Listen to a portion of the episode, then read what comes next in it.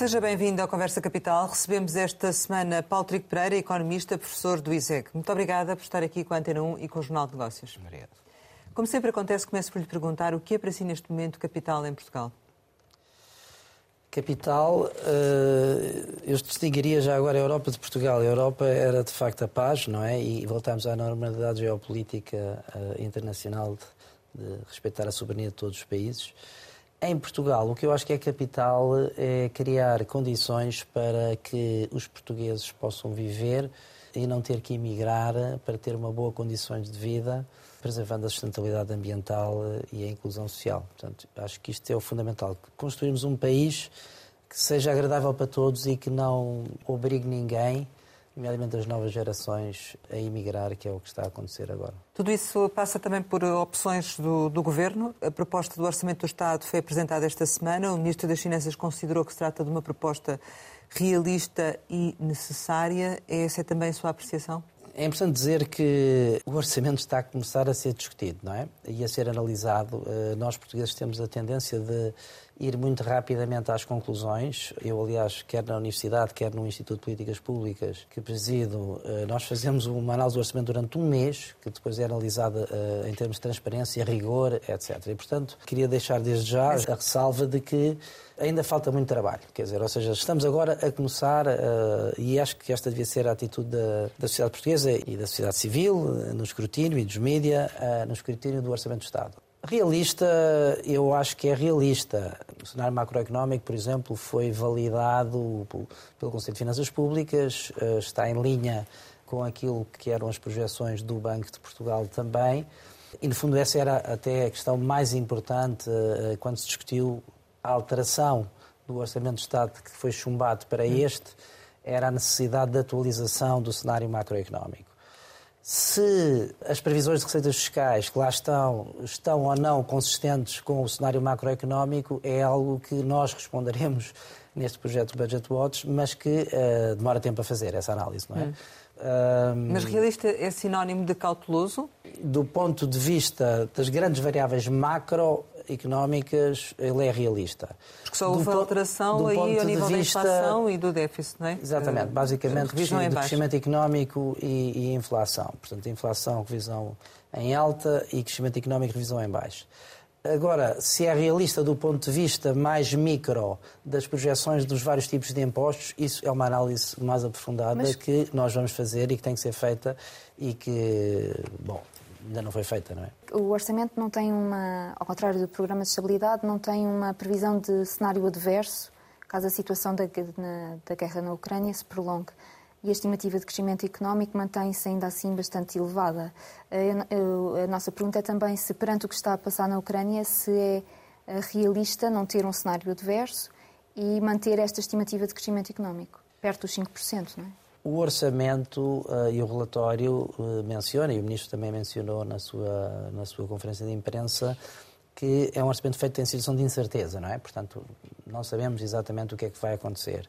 De qualquer maneira, o orçamento tem que estar baseado num valor para o crescimento do PIB e para a inflação. Podia ter, uh, podia ter e tem, não é? Sempre uma análise da sensibilidade, ou seja, se uh, o PIB crescer mais, ou se o, preço do barril do petróleo for diferente, ou se a taxa de juros for diferente, que impacto é que isto tem em termos de, de, algumas variáveis. Mas depois há um cenário central e tem que se trabalhar sempre com esse cenário central. Eu acho que não é muito arriscado, porque há um efeito base em relação a 2021. Portanto, no fundo, eh, há um, o chamado efeito carryover. Eh, uhum. Só o facto de termos tido Covid no ano passado e este ano, bom, termos, mas muito menor, isso garante logo um determinado crescimento e, portanto, por exemplo, o ISEG, que tem um centro de estudos económicos, nós prevemos um crescimento entre 4,5% e 5%. Portanto, o ponto médio do intervalo seria 4,75%, um bocadinho abaixo daquilo que o Governo prevê. Portanto, digamos assim, há alguma margem de incerteza, obviamente que há, mas um orçamento de Estado tem que ser sempre construído na base de um cenário central e é isso que, que foi feito, não é? E esse cenário central eh, não é demasiado otimista? Está, quer do ponto do crescimento, quer do ponto de vista da inflação, está no limite do otimismo, mas ainda, mas ainda é relativamente realista. Aliás, o Conselho de Finanças Públicas endossa, em linhas gerais, o, o cenário. Portanto, não, não, está muito diferente daquilo que é. Uh, digamos assim, a previsão do Banco de Portugal do Conselho de Finanças Públicas. E do seu ponto de vista, há austeridade encapotada neste orçamento, como diz o PSD, nomeadamente ao apoiar-se no facto do, do Governo não abdicar do ritmo de redução do, do déficit que deverá ficar nos 1,9%? A palavra austeridade é uma palavra muito, um pouco ambígua e, portanto, nós temos é que, eh, digamos assim, ir, ir mais aos detalhes, não é? E quando vai aos detalhes, bom, o que é que acontece? Por exemplo, em relação ao funcionalismo público, há austeridade, claramente, porque, no fundo, está-se a fazer uma atualização salarial de 0,9%, muitos funcionários públicos estão no topo de, dos, dos, seus escalões e, portanto, aquela a coisa de se dizer ah, mas a massa salarial aumenta mais porque há uh, progressões e promoções na carreira. É verdade mas para, para a esmagadora maioria dos funcionários públicos não têm progressões nem promoções. E, portanto, vão ter, digamos assim, um aumento ah, salarial de 0,9%, quando a taxa de inflação será, ah, muito provavelmente, a rondar os 4%.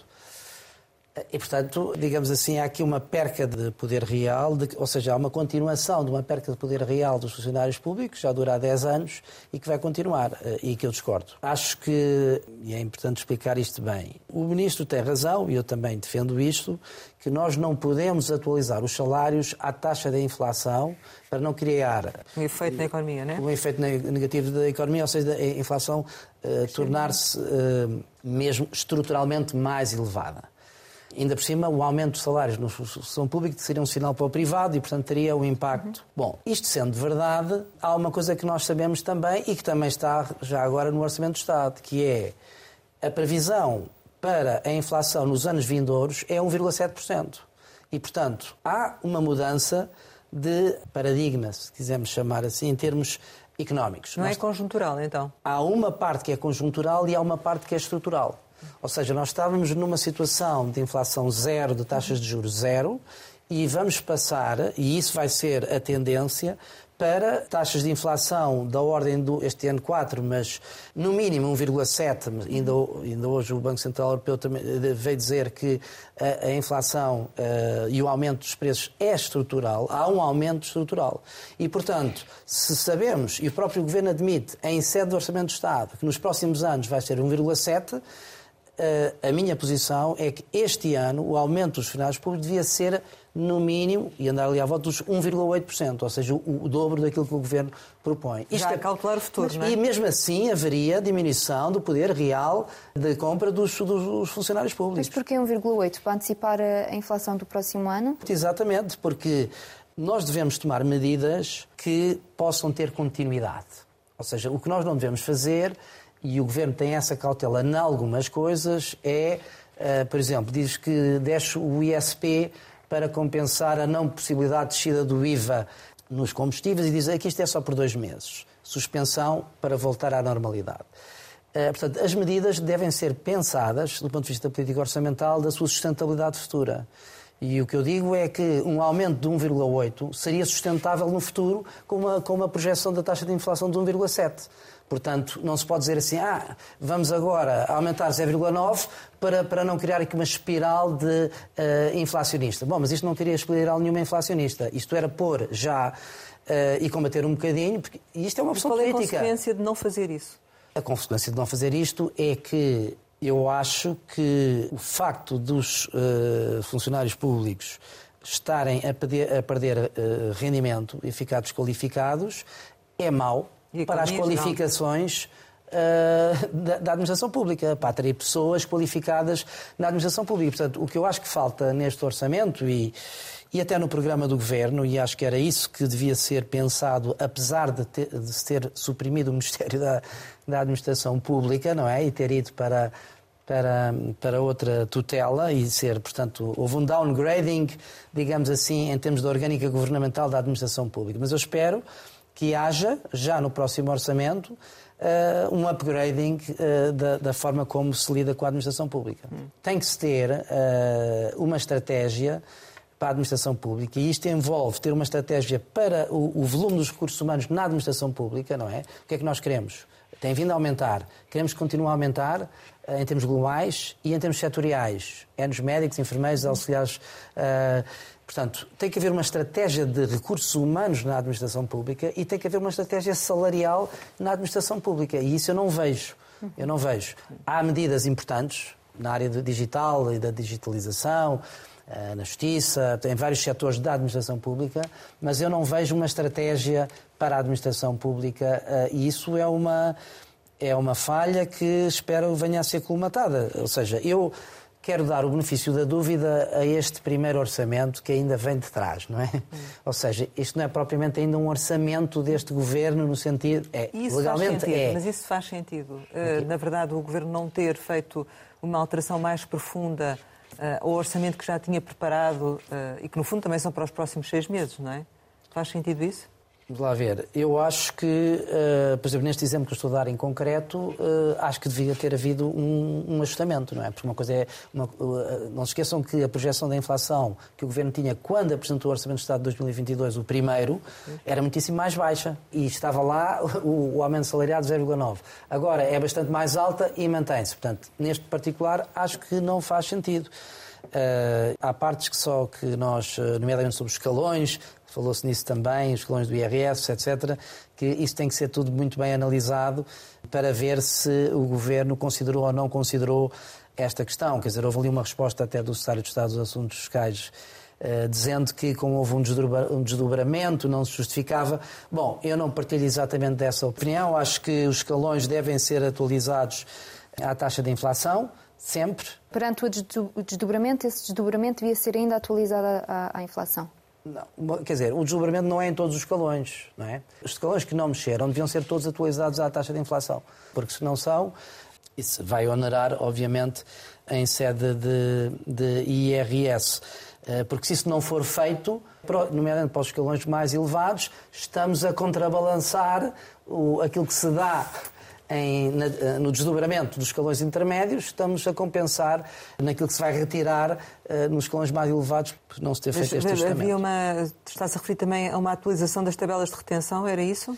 Ou, mais eu, eu, acho engraçado falar-se muito Sim. nas tabelas de retenção, porque as tabelas de retenção não têm impacto naquilo que as pessoas uh, pagam. É, portanto, a, ou seja, a retenção na fonte é um adiantamento que nós todos fazemos ao Estado para que o Estado todos os meses receba IRS. O que às vezes é uma manipulação política das retenções na fonte, não é? Eh, imagina, se, se eu tenho eleições para o ano, e isto é para todos os partidos, se eu tenho eleições para o ano, eu uh, diminuo as retenções na fonte, as pessoas ficam com a ideia que têm um salário mais alto e depois chega-se ao ano que vem, não é? Já depois das eleições, e diz, é pá, bom, afinal recebo menos IRS este ano. Portanto, as retenções na fonte não têm impacto Uh, nenhum, não é relevante. Uh, não... Do, ponto de vista, do ponto de vista económico, não é? do ponto de vista social, não é uh, relevante. Ou seja, altera um bocadinho, se calhar, a taxa de poupança das famílias, não é? Pronto, se, se vocês tiverem mais uh, mais rendimento. É? Uh, podem, achar, podem achar que têm mais rendimento líquido, não têm, mas, mas podem achar dá, que têm. Não dá liquidez numa altura em que se discute a perda de poder de compra? No fundo, é consumo presente versus consumo no ano que vem.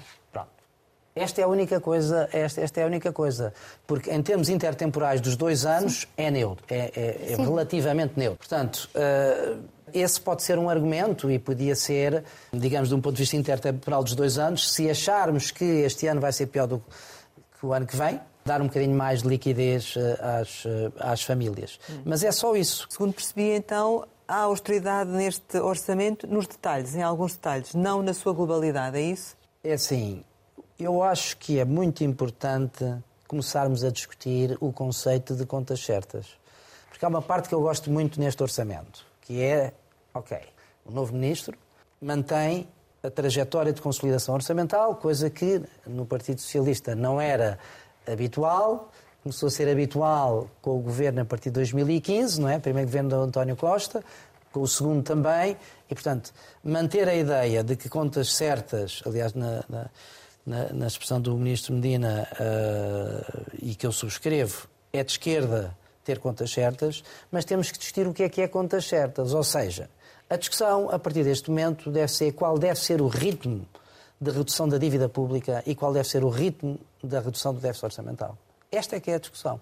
Portanto, ultrapassada a questão, e bem, de um certo consenso na sociedade portuguesa, que não incluía muito o PS, incluía o PS e o CDS, mas não incluía o PS, de que é necessário a consolidação orçamental para termos um Estado Social forte. Portanto, assumindo agora isto, agora não podemos passar uma, um cheque em branco e dizer tudo o que seja diminuir déficit e dívida é bom, porque não é. Ou seja, uma consolidação orçamental acelerada, pressa demais, é nociva para a economia. Pode ser nociva para, para os funcionários públicos, pode ser nociva para as empresas porque têm menos apoios para a sua solvabilidade e para a subsistência. Percebeu o que é que vai acontecer? Qual é a intenção do Ministro? O que está expresso no orçamento, a gente sabe o que é que lá está expresso, não é? Quer dizer, que é, é uma política orçamental que para este ano é aparentemente neutra. Já agora, isto é muito pouco transparente. Eh, há uns dados que eu confesso que nas 300 e nas muitas páginas do relatório eu não consegui encontrar. Há uma tabela, eh, não posso garantir, mas há uma, há uma tabela que é uma tabela fundamental para nós analisarmos eh, a natureza da política orçamental, onde tem, para além do saldo global, o saldo primário, o saldo estrutural, o saldo primário, estrutural e a variação. Portanto, é uma tabelazinha muito simples e que eu não encontrei neste orçamento.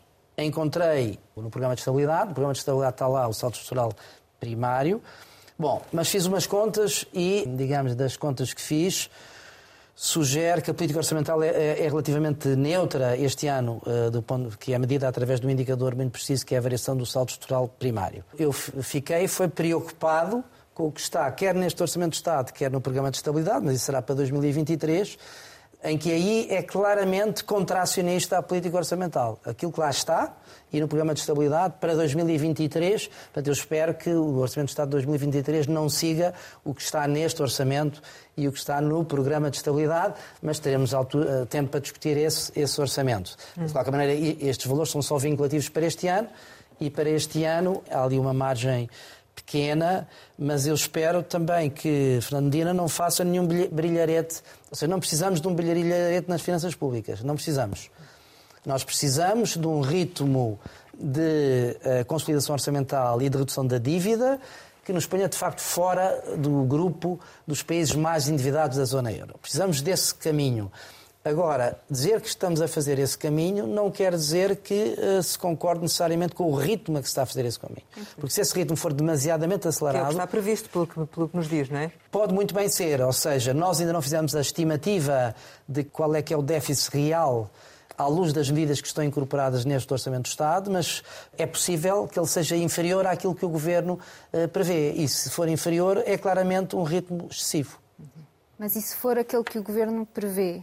Ou seja, é uma consolidação para 1,9%, ainda não é excessivo. Há ali uma margem, margem essa que dava até para, para calcular uh, aquilo que eu acho que seria correto fazer do ponto de vista da, salarial na, na, na função pública, há ali uma margem de, de décimas no, no, no, déficit. Portanto, uh, o déficit poderia ser uma ou duas déficits Uh, e bastava uma décima para fazer uh, o aumento dos 1,8%, bastava uma décima em termos de déficit. E isso tem, para já, o Estado recupera grande parte dessa despesa por, através dos impostos, não é? Portanto, isso não é, uh, eu diria que até é menos que uma décima.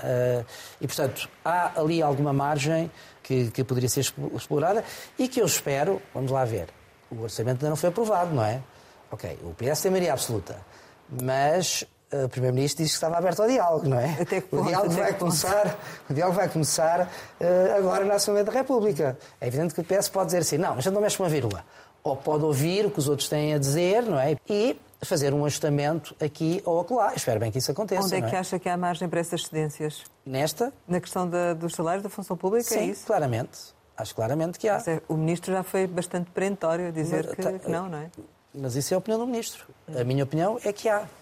Ah, ou seja, estamos a falar de menos de uma décima de impacto no déficit orçamental e não estamos a falar no impacto que isto tem na economia, porque as pessoas esquecem-se muitas vezes, ou seja, falam no orçamento como se o orçamento não tivesse impacto na economia. O orçamento tem impacto na economia. E, portanto, uma política, é por isso é que nós dizemos, se for uma política mais restritiva, o crescimento económico é menor. Uhum.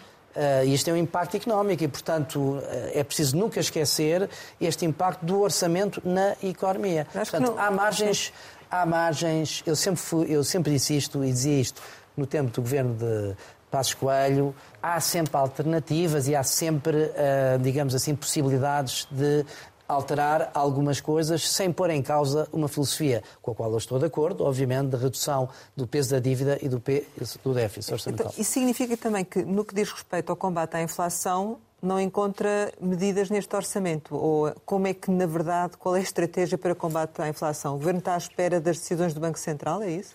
Há algumas medidas, não é? Eh, são focalizadas nos setores que estão a ser mais afetados pelo aumento dos custos energéticos do gás e da eletricidade, por um lado, e das famílias também, de mais vulneráveis. Ou seja, a questão das reduções do ISP é, é suficiente a isso? Do, a redução do ISP é uma coisa que nós não sabemos o impacto que vai ter. Já agora convém esclarecer isso, não é? Hum. O governo dizer que reduz o ISP não significa que as empresas distribuidoras repercutam isso no consumidor uh, nesse montante, não é? Portanto, mas é algo que eu acho que é correto. Eu, aliás, eu defendi isso logo no início da, da guerra, precisamente sabendo que o IVA aquela medida da redução do IVA era muito complicada de implementar porque tem que ter acordo da, União Europeia. Acho bem que se tenha avançado nisto. Eu nem poria, nem poria a questão dos dois meses, porque, mas é, é preciso avaliar, mas não tem um impacto direto uh, e necessário, vai ter que se avaliar nos consumidores. Agora, há uma série de medidas. Sim dirigidas quer às empresas de cerâmica, vidro, Sim, empresas altamente, é? altamente uh, exatamente, intensas do ponto de vista energético e também as, as, famílias mais vulneráveis, houve aquele aumento extraordinário nas pensões também. Mas havia margem, por exemplo, para reduzir o IVA dos bens essenciais? Qualquer alteração do IVA, e a alteração do IVA é passar, digamos assim, bens ou serviços de uma determinada taxa, da taxa máxima normal de 23 para a intermédia ou da intermédia para a mais reduzida uh, necessita de acordo da União Europeia. Portanto, não é, não é fácil uh, alterar. Porque a Polónia fez isso, por exemplo, não é? Fez uma, uma redução do IVA nos bens essenciais. O que o governo fez, por exemplo, para o PRR, foi, e foi para os municípios e para as IPSS, foi dizer: ok, vocês podem executar, o IVA não é uma despesa elegível em sede PRR e nós devolvemos o IVA para não terem que suportar esse custo. Portanto, isso é uma coisa que se pode fazer com facilidade. O governo arrecada o IVA e diz eu, eu dou-vos de volta para vocês executarem de forma mais rápida o PRR. Mas aqui a questão é perceber se estas medidas atenuam ou não a perda de poder de compra. Eu acho que, na generalidade, não. Não. É óbvio, uh, diria eu, embora lá está, uh, temos que ir ao detalhe do desdobramento dos escalões e ver o impacto que isto tem. Eu diria que as classes médias e mesmo médias baixas, estou convencido, é, vão claramente perder poder de compra este ano. E os funcionários públicos a manter-se o 0,9, então aí ainda mais, não é? Isso aí não há dúvida nenhuma. Agora, relativamente àquilo que será, eh, à expectativa também do que será a política monetária do Banco Central Europeu, que vai fazer toda a diferença nesta, nesta questão. Num cenário em que o Banco Central Europeu opta por atacar a inflação aumentando as, as taxas de juro, a economia necessariamente vai se ressentir. Sente que isto está de algum modo refletido no orçamento ou nem por isso? Esta margem? Vamos lá ver, o Banco Central Europeu vai alterar e já está a alterar a sua política em duas coisas. Não é só é a subida das taxas de juros por um lado, mas é também a redução do programa de compra de obrigações.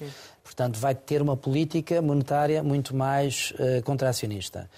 Isto vai ter um impacto, nomeadamente uh, em termos de, de custo de financiamento da República, que já estamos a sentir, portanto, as obrigações do Tesouro a 10 anos já estão a subir significativamente. E comprar uh, taxas negativas não vai voltar a acontecer. Não vai voltar a acontecer tão depressa. Portanto, de facto, nós, em termos económicos, eh, estamos numa, numa situação claramente diferente. Vivemos anos e anos, não é? Na pandemia, com a tal taxa de juro até negativa. E, e, agora vamos ter inflação, e a inflação vai ser duradoura, não ao nível dos 4%, mas vai ser duradoura, eh, eventualmente superior a 1,7% no ano que vem. E, portanto, como é que o governo poderia, digamos assim, tentar acomodar, uh, acomodar isto? Não é muito fácil acomodar isto, ou seja, o que é mais uh, honesto dizer nesta fase é que as famílias e as empresas devem precaver-se bastante do ponto de vista dos seus contratos de crédito à habitação. As empresas também devem pensar bem o seu, o seu financiamento porque não há uh, grandes medidas uh, em termos orçamentais para obviar aos encargos com juros que vão subir para todos uh, os agentes económicos. Este orçamento reduz a despesa, mas aumenta a carga fiscal. Parece que havia, como diz aqui, um pouco margem para ir mais além naquilo que é as, as vantagens para as famílias em termos gerais e para as empresas, ou seja, eh, que havia margem, se calhar, para descer mais os impostos, nomeadamente o IRC, e fazer alterações nas tabelas do IRS, como já referi de outra forma. E, por outro lado, no, caso da despesa, se calhar acabaremos por assistir aqui no futuro às tais cativações que já conhecíamos e que desta vez ainda não se falou nisso. E só se fala quando está a executar o orçamento. Nas minhas contas, a carga fiscal, portanto, receitas fiscais mais contribuições sociais no PIB, uh, reduzem-se seis décimas. Reduz, não portanto, aumenta. Não aumenta. Hum. O que reduz mais significativamente é o peso do Estado na economia, ou seja, a consolidação orçamental está a ser feita do lado, sobretudo do lado da despesa e da redução do peso da despesa pública no PIB, que cresce muito em termos nominais, não é? Sendo que eh, há parcelas eh, da despesa que não aumentam tão significativamente. Portanto, é de facto do lado da, da despesa, os subsídios que tiveram associados à pandemia reduzem-se drasticamente, não é? E, e pronto, ah, também aí, e esses subsídios têm muito a ver com os apoios às empresas, não é? Eu até concordo com a não renovação do layoff, ou seja, temos que voltar a uma certa normalidade, o que não significa que aí também não pudesse haver alguma margem de maior apoio às empresas. Hum. E a questão do, dos impostos, nomeadamente a descida de IRC, havia margem para fazer já ou nem por isso? Vamos lá ver. Eu uh, só trabalho, só respondo a questões dessa natureza depois de trabalhar os dados. Uh, e nós acabamos de receber o Orçamento do Estado. Ou seja, nós temos que calcular as elasticidades da, da receita fiscal em relação ao PIB, não é? E, e, em função disso, ver se as projeções que estão feitas em sede do Orçamento do Estado são ou não são realistas. Nós ainda não fizemos essa análise e, portanto, no Instituto of Public Policy. Uh, vamos fazê-la, mas uh, não estou em condições de responder a essa mas pergunta. Mas então, ainda. voltando um bocadinho atrás e falando das margens que o orçamento tem, há pouco falava que dizia que havia margem inferior a uma décima para acomodar. Uh... Essa para mim é óbvia, sim. Sim. mas essa é a única margem que existe no orçamento mantendo para responder à pandemia ou admite que a margem possa ser superior e que possa ir a outras medidas? Eu estou convencido, tendo em conta quem fez, de certa maneira, este uh, orçamento, que agora foi melhorado, não é? Mas vem de João Leão. Se nós vemos o histórico, o déficit foi sempre inferior àquilo que estava projetado no orçamento. E, portanto, eu estou convencido que, mas tenho que fazer as contas, que pode haver margem no orçamento para não só esta medida que falei em relação aos funcionários, como também de maior apoio às empresas pode haver essa margem, efetivamente. Okay. O que está a dizer é, se não, se não houver brilharete, ou seja, se essa margem não for usada para o déficit ficar abaixo do previsto, que é o que tem acontecido até aqui, essa margem pode ser usada para, então, para outras medidas de apoio uh, à contenção de preços. É isso que está a dizer. Se, se nós verificarmos que, do ponto de vista da nossa análise, que a projeção para as receitas fiscais são superiores àquilo que consta no Orçamento do Estado, isso significa, obviamente, que para atingir o mesmo déficit orçamental eu consigo fazer mais apoio às famílias e às empresas. É isto que eu não tenho ainda uma resposta para dar, mas que nós teremos uma resposta para dar sobre isto. Será o trunfo que o Governo vai usar na, agora nas negociações com a oposição? Eh, não faço a mínima ideia de qual é a atitude, porque pode haver duas atitudes, não é? Pode haver a atitude de nós fomos legitimados democraticamente e, portanto, não mexemos uma vírgula. Penso que não é isso que vai acontecer, naquela linha que eu acho que até é relativamente genuína. De António Costa gosta sempre de pensar no futuro, não é? Ele hoje tem maioria absoluta, mas amanhã pode depender de, de, de, um livre que não seja só um deputado, mas que sejam três, ou de. Pronto. E, portanto, ou seja, na política há um custo-benefício do ponto de vista das medidas, não é? É assim, quanto é que isto me custa? Por exemplo, ceder a uma reivindicação do PCP que foi incorporada neste Orçamento de Estado. Isto não custa muito. E posso ganhar uma um voto favorável ou uma abstenção do PCP. Portanto, isto, isto é política e eu não estou a criticar, é assim mesmo. A política faz assim, não é? E, portanto, tudo depende desta análise custo-benefício. Quanto é que isto nos custa, do ponto de vista orçamental e de, e, de, e de déficit orçamental, e que benefício é que podemos ter do ponto de vista de não só mostrar uma atitude mais dialogante, Uh, e de incorporar, uh, eventualmente, uh, um apoio político mais vasto. Quer dizer, eu lembro-me que, quando perguntaram agora ao Rui Tavares se ele ia votar ou não o orçamento, ele diz, bom, depende do Governo aprovar ou não, aceitar ou não incorporar estas medidas. Portanto, é esse tipo de coisas que eu acho que vai acontecer agora em sede do Orçamento do Estado. E este é um orçamento que permite fazer reformas ou começar a fazer reformas estruturais? Como sabe, eh, esse termo reformas estruturais é. Cavaco Silva disse que é... António Costa não tinha grande coragem política para isso. Eu já disse eh, no passado, eh, não vou comentar as palavras de Cavaco Silva, que o PS, em geral, não é muito afoito a reformas. Eu acho que uma política de combate ao declínio demográfico português tem que ser muito bem definida e tem que ser muito bem articulado entre vários ministérios e tem que se ter uma estratégia sustentada e não podemos dizer, bom, agora a gente dá aqui um bocadinho uh, creches gratuitas e agora vamos fazer aqui não sei o quê, aos jovens para voltarem para cá, reduzimos o IRS, estão mais de três anos fora. Eu não vejo uma reforma... Uh, portanto, há reformas que têm a ver com o orçamento e há reformas que não têm, já agora. Uh, e eu acho que são necessárias reformas do sistema político, para capacitar os partidos políticos que não têm capacidade para pensar essas formas estruturais. Eu tive quatro anos no Parlamento e percebi isso, não é? Os partidos, neste caso era na Comissão da Ética e da Transparência, mas não sabiam o que é que queriam, não é? E, portanto, um dia estavam lá a defender uma coisa, depois estavam à espera que o líder, na altura do PSD, mudasse e não sabiam, não queriam ser coisa. Há reformas estruturais, por exemplo, essas, estas que Cavaco Silva não fala e que para mim são fundamentais, que têm a ver com o sistema político, não é? Uh, há uma que muita gente fala, que é a da justiça, e que eu não vejo também, ou seja, vejo ali alguma coisa no Orçamento do Estado, tudo o que tem a ver com maior celeridade processual, eh, tribunais administrativos e fiscais, digitalização da, da, da, justiça, tudo isso é benéfico, mas o que falta verdadeiramente não é planos. Uh, nós temos imensos planos, mas falta monitorar a execução. Ou seja, um orçamento é um orçamento é um plano, é uma declaração de intenções, mas é preciso uma estratégia e estratégia para essas reformas e indicadores para essas reformas para ver se, se estamos, chamemos ou não estruturais. Eu acho que há aqui um debate que não, não vale muito a pena ter no espaço público, que é saber se as reformas são estruturais ou não. Agora, há coisas muito simples, que é medir o tempo processual em tribunais administrativos e fiscais e ter objetivos e metas, eh, digamos, a quatro anos e a cinco anos ao final da legislatura. Eu gostava, eu gostava, não é, que houvesse metas definidas para os quatro grandes desafios estratégicos que o Governo tem e apresentou no programa do Governo. A única aproximação que existe a isto, imposta por Bruxelas, é uma pequenina parte do orçamento que é o PRS. É isso que nos falta. É uma cultura de eh, de trabalhar por objetivos e indicadores e implementar uma coisa que andamos há 30 anos para implementar, que se chama-se programas orçamentais, não é? O primeiro mapa do Orçamento do Estado, que é o mapa 01, é um mapa que está não só mal feito, como viola o espírito e a lei de, de, de enquadramento orçamental. Explicando isto por miúdos e rapidamente. Há dois tipos de despesas que não se podem misturar. São as despesas não financeiras, que é, por exemplo, pessoal, e despesas financeiras, que é, por exemplo, pagarmos um empréstimo.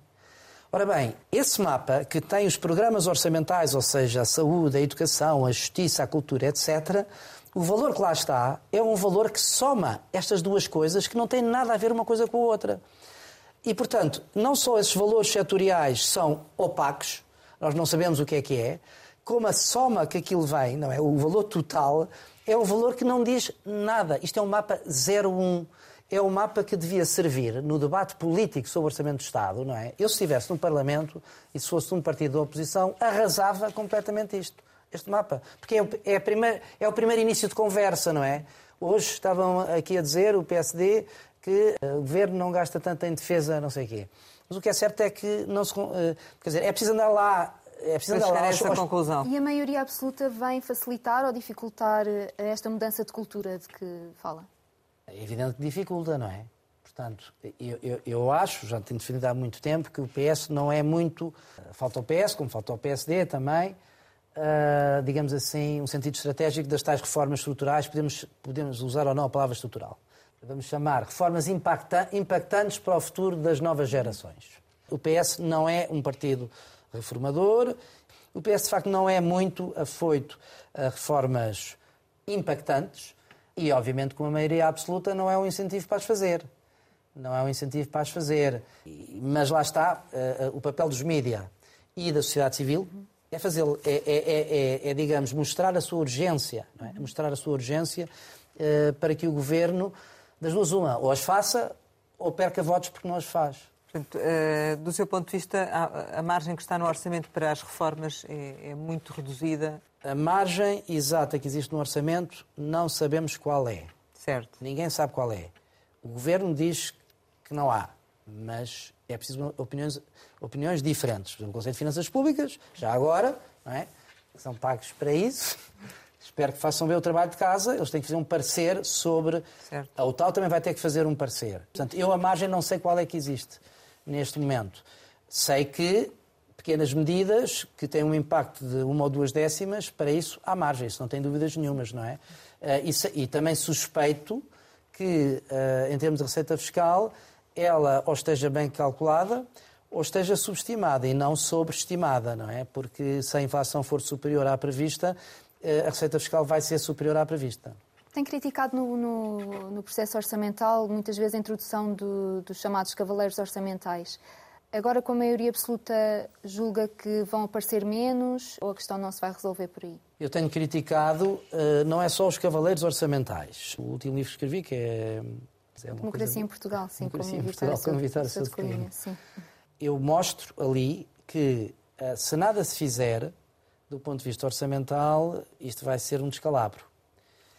Não nesta legislatura, porque houve esta maioria absoluta inesperada, não é? E, portanto, eu não tenho dúvidas que, por um lado, eh, descalabro, porque no fundo estava a aumentar, com governos de minoria, estava a aumentar de forma exponencial o número de propostas de alteração ao Orçamento do Estado, em, e, e, já, já ninguém sabia, os deputados não sabiam, eu presenciei isso e ainda se agravou depois de eu sair.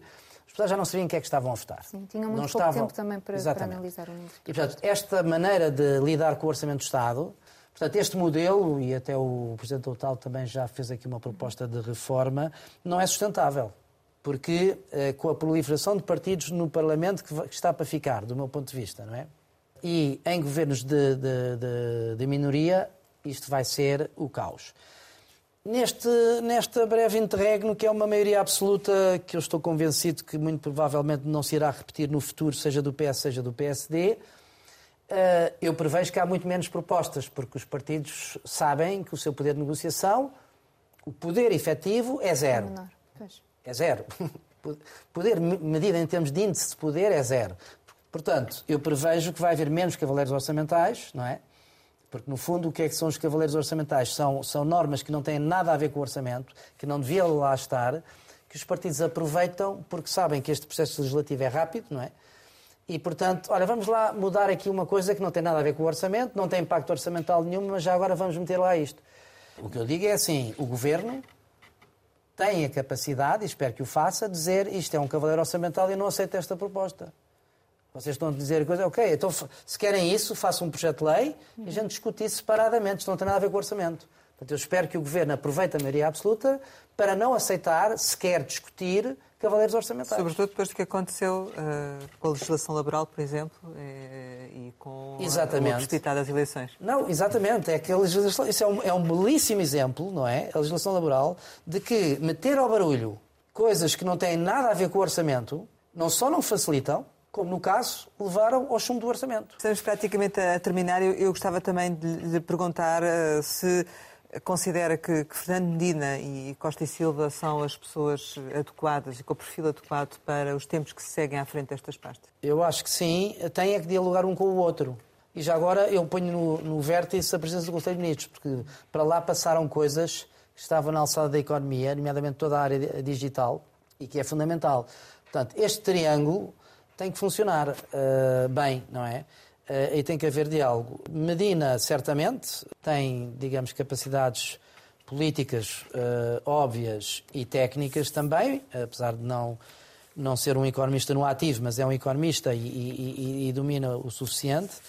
Uh, Costa Silva, eu penso que é uma pessoa uh, bastante dialogante, ou seja, é a pessoa que eu acho que, sem querer desmerecer em todos, começando pelo Primeiro-Ministro, mas é uma das pessoas que tem mais sentido estratégico uh, em relação à economia portuguesa e, portanto, era bom que, apesar de, de terem saído algumas coisas da economia e alguns fundos que terem saído da economia, uh, estou certo que António Costa vai ouvi-lo, uh, porque António Costa é um bom ouvinte e aprende depressa. Uh, isso eu já testemunhei e, e espero que o ouça.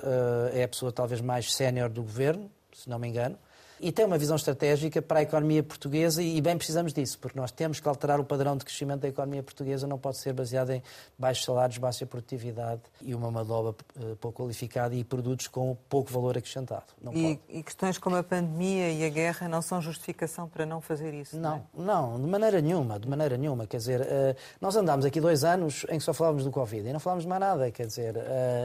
Agora fala-se muito da guerra e é importante que se fale, mas a economia vai continuar e Portugal até não é, é dos países menos afetados pela guerra. Já é bom dizer isto também, não é?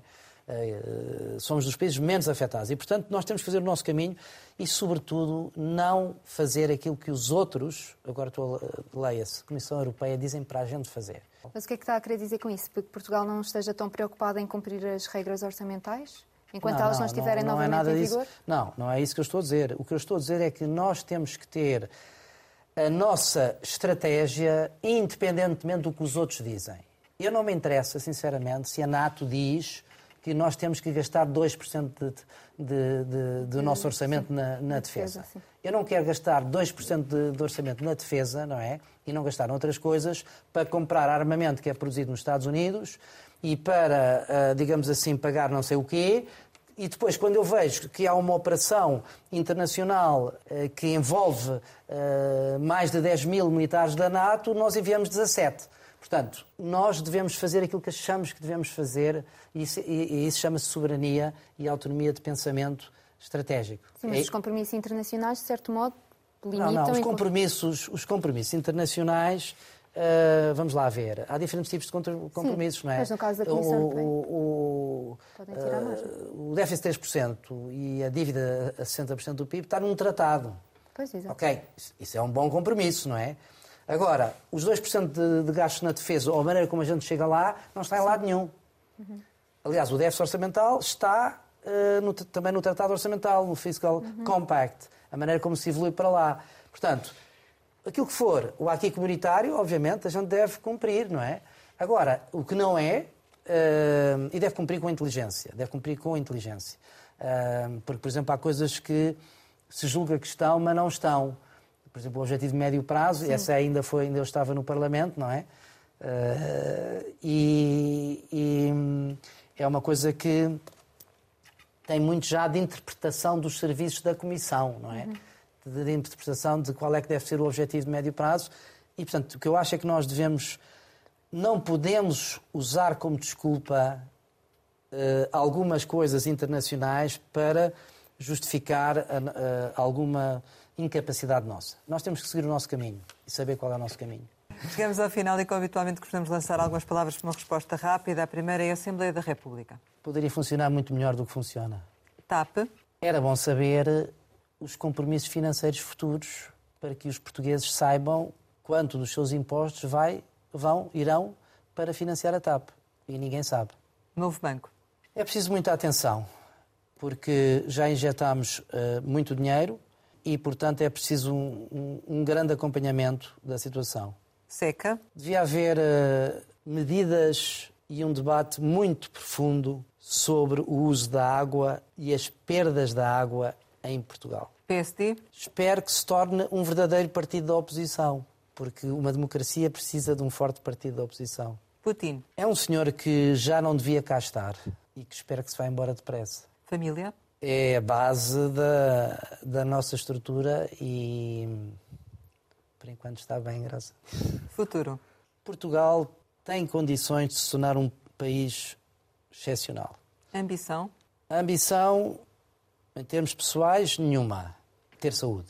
Páscoa? Seriam quatro dias se eu não estivesse aqui nesta entrevista, mas são só três de, de descanso e de família. Portugal? É um país que pessoalmente gosto muito e acho que todos temos a sorte de ter nascido neste cantinho. Estamos agora a perceber porquê, não é? Mas temos todos a obrigação, cada um no seu sítio, de torná-lo uma coisa muitíssimo melhor. Paulo Trigo Pereira, muito obrigada por ter estado neste Conversa Capital com a Antena 1 e com o Jornal de Negócios. Obrigado. Pode rever este programa em www.rtp.pt. Regressamos para a semana, neste dia, esta hora, e claro, contamos consigo.